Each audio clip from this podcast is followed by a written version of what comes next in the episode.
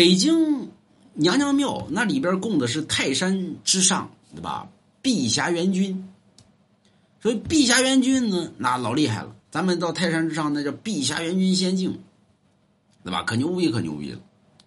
所以碧霞元君呢，在于天庭的地位那是极其崇高的。咱们看过那《石敢当》吗？哎，碧霞元君一出来呢，玉皇大帝见了我也得让我三分。说真这样吗？那废话。他底下呢谁呢？底下他哥，泰山之下呢供的就是供的谁呢？黄飞虎。黄飞虎乃为泰山府君。